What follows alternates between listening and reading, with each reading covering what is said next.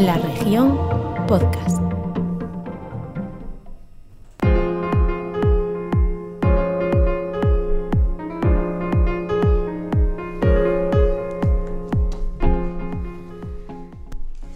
Muy buenas tardes, bienvenidos a Grada 988, lo que es lo mismo, al tiempo del baloncesto en estos podcasts del diario La Región. Eh, Estrenamos semana y terminamos mes, estamos encarrilando la recta final del mes de mayo. Una semana que empezamos, eh, pues yo creo que todos pensando un poco en política, ¿no? Porque los que les guste más o los que les guste menos, pues ha sido lo que ha envuelto todas estas últimas semanas el proceso electoral y parece que nos sacan de una para meternos en otra.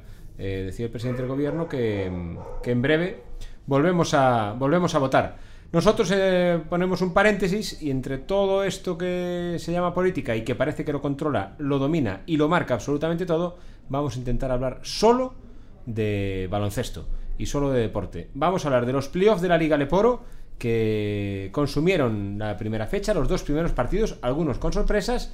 Vamos a hablar de la actualidad del Club Orense Baloncesto y si nos escuchan todavía hoy lunes antes de las dos y media de la madrugada, vamos a hablar un poquito de la NBA. Arrancamos.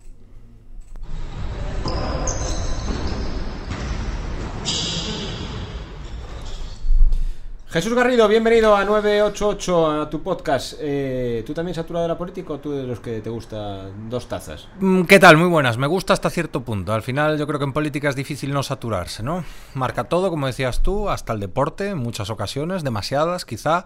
Y eso, eh, si no te gusta el caldo, toma dos tazas o tres, o veremos. Porque a esta hora también están esas autonómicas para Sí, hacer sí. el tridente, veremos cuándo, cuándo pueden caer. Tremendo, eh, tremendo. eh. Yo a veces me saturo un poco el tema de la política, lo reconozco.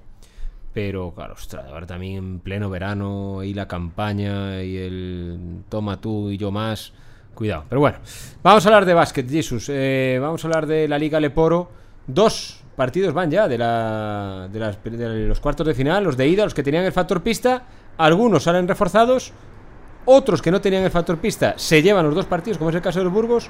Otros que tenían factor pista y que no lo contaba nadie, como el Básquet Coruña, lo han perdido. Sí, es, es curioso, ¿no? Eh, ha habido un poco de todo, como en Botica. Al final hablábamos aquí en la previa de ese interesantísimo Estudiantes Burgos que podía ser una eliminatoria larga, que aún lo puede ser, es cierto, porque eh, se ven muchas cosas, entre dos equipos con la obligación del ascenso y al final, pues Burgos parece que con esa línea con la que terminó la temporada ascendente después de cambios en la plantilla, cambios en el banquillo, pues parece que está dando un golpe encima de la mesa de cara a una Final Four que incluso eh, podría, podría incluso organizar, ¿no? Además en, en su propia en su propia pista. Coruña pues lo de todos los años un poco para todos, ¿no? Al final siempre hay ese pozo de decepción de lo que se espera, de lo que demuestra durante tramos de temporada. Y bueno, aún están las cartas sobre la mesa, pero sí que es cierto que ya con el ceño fruncido en la afición relativamente numerosa de, de- de Coruña. Y luego, pues el resto de eliminatorias ese Valladolid sufriendo, pero siendo lo que es el Valladolid de, de Paco García. Y luego, pues Palencia no notando ese bajón que te puede dar eh, estar tanto tiempo primero para ese ascenso directo y después verte obligado a jugar el, playoff. Sí. De, las, de todas las series, van todas 2-0, como decíamos. Algunas eh, a favor de los locales, otras realmente técnicamente serían un 0-2, porque es a favor de los visitantes. De todas ellas, ¿tú ves alguna que se va a resolver ya en el tercer partido? Yo creo que Burgos. Es decir, viendo cómo han sido los partidos y lo que está demostrando Burgos con este refuerzo moral eh, ante un estudiantes que de moral iba justito, muy débil todo el año, muy irregular, con muchos cambios, pero no necesariamente a bien en la recta final. Yo creo que Burgos tiene una ocasión ya de dejarlo por la vía rápida, sacar el pasaporte y a presionar para, para montar ellos la, la- la Final Four. Y después vamos a ver Lleida. Sabemos que es eh, en su pista es su gran fortaleza. Ha perdido poquísimo este año y ahí es donde van a intentar jugar. Pero no es lo mismo jugar un partido normal que jugar con un 2 a 0. Eso lo hacen los Celtics y poco más. Pero yo creo que si pondría el foco en, el primer 3-0, pues, pues pondría que puede ser Burgos. De Coruña me espero más, aunque sea fuera. Eh, creo que deben ajustar cosas y creo que lo pueden hacer porque tienen material para hacerlo. Y quizá también Palencia puede ser otro candidato a resolver esto por la vía rápida. Por la vía rápida. Eh, sí, sí, lo de Burgos yo creo que lo vemos, lo vemos todos. Pero lo de Coruña a mí me sorprende mucho. Es decir, por mucho que llegue con la flecha para abajo, también llegaba a Guipúzcoa. Ha sido un Coruña que ha hecho una temporada sensacional, ha ido a más, ha habido momentos que ha sido quizá el equipo más en forma de la liga y muy sorprendente. Yo creo que nadie esperaba 0-2. Yo creo que si me apuras, casi nadie esperaba Uno, que uno. pasase. Sí, eso Sí, es. sí. Eh, Gundor 0 y luego ir a Guipúzcoa y que jueguen sus bazas allí, pero yo creo que era más de lo que marcaba la clasificación por puestos que por sensaciones y por mm, cómo estaban llegando. La- yo creo que la gente de, de Leporo pues, marcaba a Coruña con, con rojo y relativamente, dentro de lo que es la Leporo, sencillo. Seguro, yo creo que, yo creo que sí. Palencia ha hecho los deberes. Eh, yo he visto los dos partidos de Lleida y, y Valladolid. Va 2-0 Valladolid, pero han sido dos partidos Claro. como se esperaba. Sí. A detalles, decisiones eh, polémicas. Mm, a mí si me dices que resuelve Valladolid en el tercero lo creo, porque va a estar igualadísimo creo. Si me dices que vuelven a Valladolid y juegan el Claro. quinto, también me lo creo. Ahí el tema es cómo se repone Lleida dos casis, ¿no? Dos eh, casi break, Sí, uno, sí. casi break el otro, que al final dices, he hecho muchas cosas bien, pero me vengo para casa con 2-0 y sin red. Eso muchas veces a los equipos les puede desestabilizar porque piensan que han dejado casi todo en la pista y no han tenido, y no han tenido recompensa. Pero ellos en casa son muy fuertes, lo han seguido siendo a pesar de la, la salida de Michael Carrera. Al final allí tienen... cuando tienes ese récord, y no solo esta temporada, el jugador cuando entra en pista Sí, sí. sube uno o dos niveles porque al final los resultados no son casualidad. Sin duda, sin duda. Yo creo que esa serie se puede ir al quinto partido tranquilamente y va 2-0, ¿eh? ahora que es lo que hablamos. Cuando vas sin margen de error, Un detalle mínimo te saca, te saca del carril. Bueno, y el Club Orense Baloncesto, eh, esta semana sí que tiene que empezar a salir adelante movimientos. Eh, Félix Alonso está esperando para darle eh, firma al, al contrato y mañana lean la región, pero es lo que nos dice Félix Alonso. Si lo queremos, a Mangafic lo tenemos.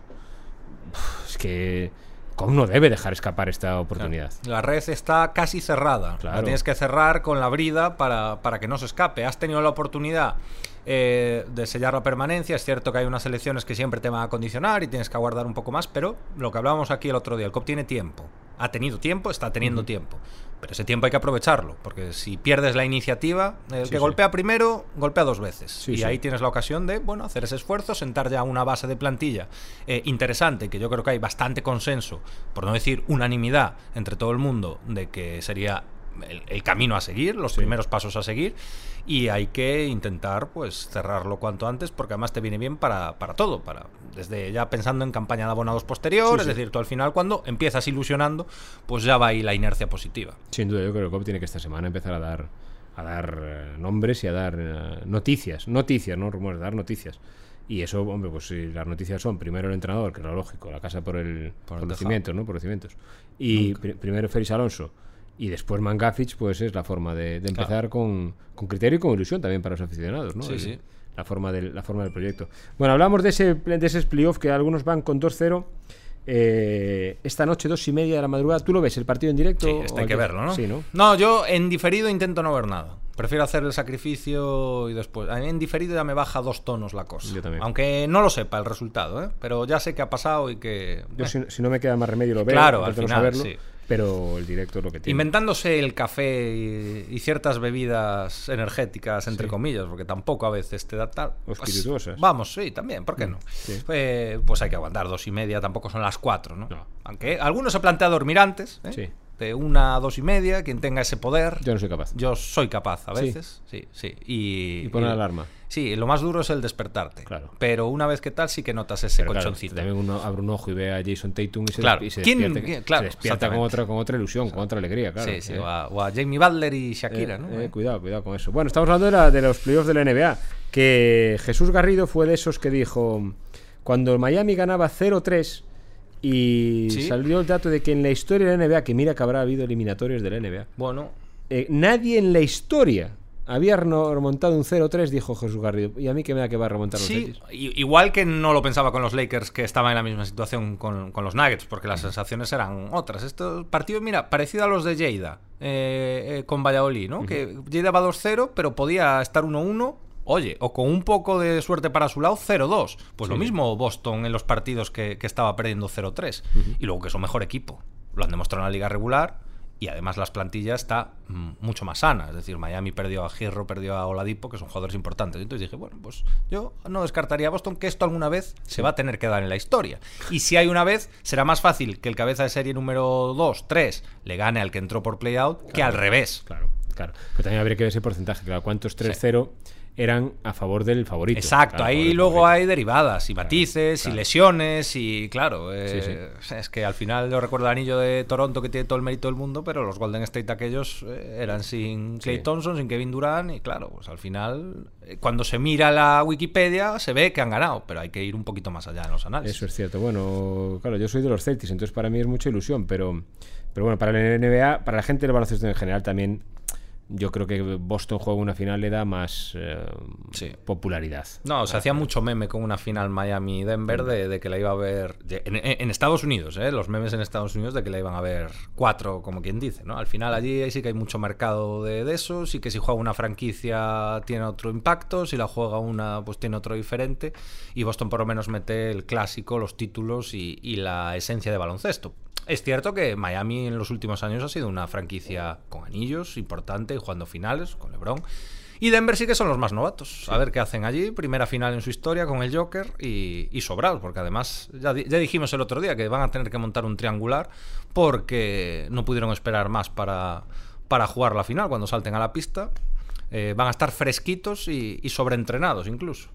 Hombre, yo creo que al séptimo partido Boston, hombre, yo no me quiero ilusionar, pero porque Sí, no, claro. pero hombre, ahora también sería una bofetada. ¿eh? Es que es lo- si- si ahora Miami gana el séptimo Eh, ahí en, voy. en Boston. Estaba viendo ahora los resultados de Roland Garros. Bueno, que está, está jugando. Y claro, ¿cuántos partidos de tenis no perdía un jugador dos sets a cero, incluso varios juegos en el tercero, remonta, fuerza el quinto y luego lo pierde? Lo también, pierde. ¿no? pues, pues también pasa. También pasa y en alguna de esas históricas eh, ha pasado también, ¿no? Que Sí. nunca la han remontado, pero sí han igualado a tres y luego perdiendo el séptimo. En el es que al séptimo. final eh, el baloncesto es, es un caso aparte. Es un caso aparte. Y luego vamos a ver, anímicamente, yo lo- ma- no de motivación, motivación Boston tendrá todo, igual que Miami. Pero yo creo que también llega momentos de, de saturados. Boston Sí. está jugando, esta va a ser la cuarta final consecutiva. Es decir, jugar cuatro finales seguidas y te lleva a la final de la Sí, NBA. Es decir, sí, anímicamente Boston tiene que tener una preparación ahí Sí, importante. las cabezas y, y- Porque es que si no, petas. Petas, Incluso petas. jugando siete veces con el mismo tío en tu cara. Es Es, que es decir, muy que al final eso aquí en Europa, en España, no, lo- no lo vemos. Lo vemos en, en los playoffs de la Liga CB, pero incluso no suelen llegar muchas a último partido, salvo los, los equipos grandes. Pero aquí estamos hablando de siete, ¿no? De cinco. Siete. Y con dos días de, de separación entre uno y otro. Es decir, prácticamente ves más a tu defensa o a tu atacante Seguro. que a nadie más en, en- en todas tu- tus dos semanas de Sí, sí, competición. sí, Es tremendo. Yo creo que mentalmente los jugadores tienen que estar totalmente agotados. Ah. de Boston, de Miami, de todo. Es decir, para Miami también la ilusión de verlo en la mano y ver que no, y que no das, y que no das. El otro día estás perdido, lo remontas y la canasta en el último segundo de White que tienes que decir, bueno, pues. Sí, sí, sí. Pues no doy. no Es doy. que ese, ese sí. Tiene pinta de estocada. Vamos a ver hoy. Vamos a ver cómo se recuperan. Sí, aquí el que menos saturado estará, lo hablamos, Denver. Al final Sin están con las chanclas, entrenando y esperando, supongo que con hambre, para, para, para salir a escena. Veremos, veremos. ¿Y tú crees que encontraremos a alguien de algún aficionado de los Denver Nuggets? Bueno, si no, digamos, alguien que fuerce un poco el acento americano. ¿no? Acento de Denver. Exactamente, Acento de Denver, Denver, sí, cerrado. Colorado, Claro, Denver, es Colorado. un poco el Huesca, ¿no? Sí, de, sí. de Estados Unidos. Hay quien encontraremos. Bueno, bueno, pues veremos si, si celebra Boston o si celebra o si celebra Miami antes de De. Boston, recordemos que, que estaba allí cuando hablamos con él por primera vez. Chad Williams estaba en Massachusetts. Le preguntamos eh, si, si era fan de los Boston Celtics y dijo que no era fan de ningún equipo de la NBA porque ninguno lo había elegido en el draft. Sí, es verdad, es verdad. Chad Williams decía que no le gustaba. Desde- directamente desde Massachusetts nos atendió allí Sí, sí. y dice, no, no, ni Boston ni, ni no Boston. A mí no me eligieron, no soy de ninguno. Sin más. No soy de ningún equipo de la NBA. de la. NBA, sí, sí. Las reliquias. Hay que descifrar la grabación. ¿eh? Hay uno más moderno ahora. La gente está pagando ahora mismo el podcast. Es comprensible. No una psicofonía parece un poco. ¿Qué es eso? Es, qué es El himno de un equipo de segunda división. Si no pasa nada, no, no impugnaron el partido, ¿no? ¿Pero el himno del Racing es este el original? o- Sí, sí, no, y tan original que debe ser la primera grabación que se hizo en 1223. Ya ves el sonido cómo es. Pero, porque aparte. ¿Para qué remasterizar algo que.? Eh, eh. bueno, estábamos con ese himno de- del, del Racing de Ferrol, porque claro, hay que dar enhorabuena a Jesús Garrido. Eh, ya hemos hecho algún podcast más. Claro, Jesús es de. Le gusta el básquet, le gusta el COP, pero Jesús Garrido es del Racing de Ferrol. Sí, señor, y no del queda Racing otra. de Ferrol hasta No, no hubo mucho que elegir, Hasta ¿no? la médula, hasta la médula. Y hay que darte enhorabuena porque mm, yo te lo dije, que momentos así se viven. Sí, sí, sí, es verdad. Además, con este nuevo formato de competición que es más complicado, con equipos, oh, ¿qué te voy a decir? De Deportivo, Córdoba, ciudades de, de ese empaque. Y mira, pues a la primera, ascendiendo directamente y, y con subidón, además, con, con ciudad con ambiente y, y respirando fútbol, que hacía bastante tiempo que no, que no se veía una cosa así, sí, sí. Claro, es que yo lo digo siempre y te lo decía, porque eh, un aficionado del Madrid o del Barça, ver ganar Copas de Europa va a ver. en Sí, más vida, o menos ver. haces hasta rutina, incluso en algún caso como el Madrid en los últimos años. A ver. Bendita rutina para ellos. Exactamente, del Deportivo, pues el Deportivo claro que volverá a subir a Primera División, no sabemos cuánto tardará, pero volverá a subir a Primera División. Equipos pues como el Valencia, el Sevilla, pues claro que van ganando sus títulos de una vez, pero ciudades como Orense o como Ferrol, pues las cuentas con los dedos Sí. de la mano. El Racing de Ferrol, ¿cuántos años hace que no subía? 15, la última, eh, desde que descendió 15. 15 años. Luego puede estar muchos años en en segunda. Pero más euforia que estar en segunda es ascender a segunda. Claro. Y esa euforia no la vas a vivir el año que viene cuando ganes el primer partido de liga. Sí, sí, ni el sí. tercero ni el quinto. No, al contrario, ibas a tener el culo apretado de intentar agarrarte lo máximo a la categoría en cada partido. Exacto. Al final, un partido de. Además, este año sí que ya volvió esa eliminatoria y vuelta, ¿no? Que de los playoffs que tiene otro color. En este caso, tú no la vas a vivir porque ascendiste directamente. Pero que ya es ese fútbol que hemos conocido más de fútbol de playoff. Este era un partido de, de playoff, aunque fuera el último regular de liga, porque eh, además estás mirando otro campo y tal. Pero sí, yo creo que es que un ascenso a una categoría, sobre todo el salto de primera federación, segunda B, a segunda división, donde ya son mundo. palabras mayores, Es tanto de inversión como de repercusión, como de todo, ¿no? Al final. Es, otra, es otro mundo. Y, y lo insisto, es que debe hacerlo reflexionar. Es que nos hemos quedado la cola absolutamente de todo. De todo. En Galicia, en Lugo tiene ahora el Brogán, Ferrol tiene al Racing, Vigo tiene al Celta y otras cuantas cosas más. Ferrol, la Coruña, pues tiene también a equipos profesionales, de un montón de ellos. Y en Ourense, pues nos estamos quedando otra vez a la, a la cola de todo. Y el deporte, em, puede haber los populismos baratos que digan, ¿verdad, Jesús? Allí en Ferrol digan, es que hay que apostar por la base. No. La base la tiene ahora el Racing de Ferrol. Exactamente. Que el año que viene se apuntan niños a jugar al fútbol aunque no quieras. Sí, sí, al final la base y lo profesional tienen que ir de la mano. Es que es el espejo, es que es el, el niño donde quiera jugar es ahí y será lo bueno para ti que saques jugadores. Luego ya entraremos si te los quitan en otra edad porque eres el pez pequeño y eso nos pasará a todos y el, el pabellón, por citar un ejemplo aquí, lo sabe perfectamente. Sí, y sí. todos lo sabemos en Ourense porque vemos ciertos buses ¿no? salir de aquí. Pero ante eso, en principio, poco puedes hacer. Pero el niño es que es un proceso, ¿no? La idea es que sea un proceso del fútbol base a llegar a lo más arriba posible y si puede ser en el equipo de la ciudad, en los equipos de la ciudad, pues mejor que mejor. Y al final, eh, aquí hay mucho reino de taifas en algunas ciudades que en otras no las hay. Porque, eh, por ejemplo, allí estaban, menos el alcalde, ex alcalde ahora, que cogió el COVID el día anterior, el resto estaban allí. Claro, como tiene que ser. Y de forma activa. Como es decir, tiene que porque ser. al final, aunque no lo sientan, tontos no son. Como tiene que ser. Y aquí, y a lo mejor a- también a la política acaba se tienen que dar cuenta, aquí los políticos no tienen que ser de uno, tienen que ser de todos. Claro. Tienen que ser de todos. No es, a mí me gusta más este y que vean con este y con el otro. No, tienes que ser de todos, porque si no, estás penalizando. Sí, claro. Y penalizas. Y penalizas una y otra vez. Pero bueno, eh, que eso, que envidia sana la que vivimos aquí en Ourense por gente como Jesús Garrido, que es de Ferrol, y que este fin de semana se han llevado un alegrón con el ascenso a la segunda división A. Y el año que viene disfrutarán de la segunda división A toda la temporada. Y sufrirán. Exactamente. Jesús, que muchas gracias. Que el viernes nos vemos en el podcast para hablar de la actualidad del Club Orense de Baloncesto. Estoy seguro que de aquí al viernes, atentos a la región, con noticias del Club Orense de Baloncesto. Jesús, gracias. Nos vemos. Pasen buena semana. Adiós.